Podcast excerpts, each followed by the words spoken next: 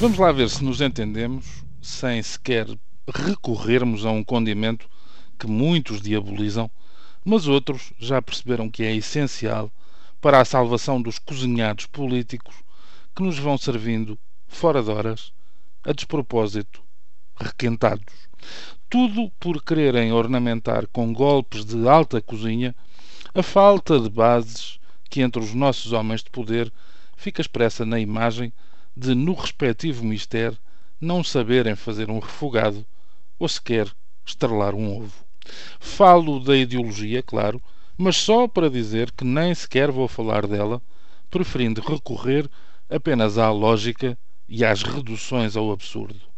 Há uma dezena de dias foi-nos explicado que estávamos perante uma situação grave, cara a cara com uma crise política que chegará à superfície com duas demissões ministeriais em dias consecutivos e protagonizadas por dois pilares do governo. Depois do espetáculo, com cartas trocadas de desespero e de desagravo, a coligação lá tinha decidido mexer na orgânica, baralhar nomes, investir numa variante de um programa de televisão já antigo. Querido, mudamos a casa, pareciam querer dizer ao inquilino de Belém o Sr. Primeiro-Ministro e o putativo Sr. Vice-Primeiro-Ministro. Aparentemente, o padrinho de casamento não estava agora pelos ajustes. E foi então que nos explicou que não queria continuar assim. Para o compromisso de salvação nacional, não chegavam dois para o tango, eram preciso três para o corridinho ou para o baile mandado. Ainda assim, a confiança não era muita. Anunciavam sem complemento eleições antecipadas para o segundo semestre de 2014, depois de cumprido o adeus à Troika. Percebemos ontem que devemos ter percebido mal.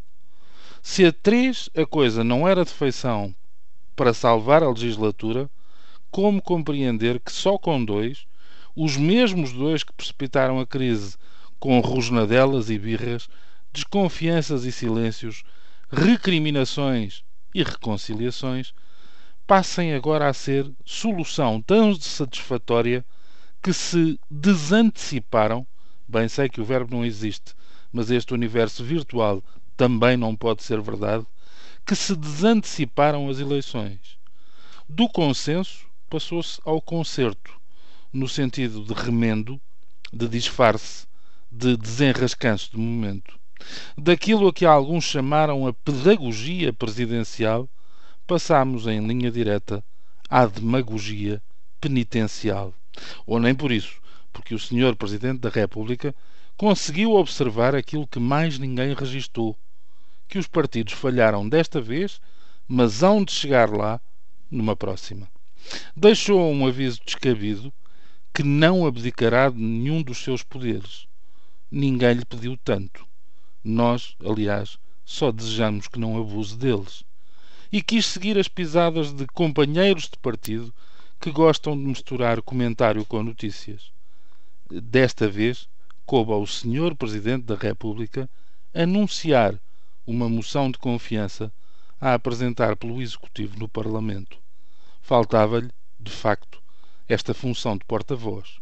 O resto, o resto é o costume. Alberto João Jardim a defender um governo de iniciativa presidencial, algo que a Constituição não prevê desde 1982. Nuno Melo, do CDS-PP, a dizer que, o, que, nunca o seu partido se preocupou, se preocupou com lugares.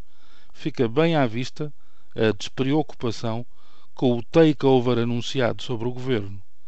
Pedro Pinto, do PSD, a dizer que os seus nunca foram de abandonar os portugueses.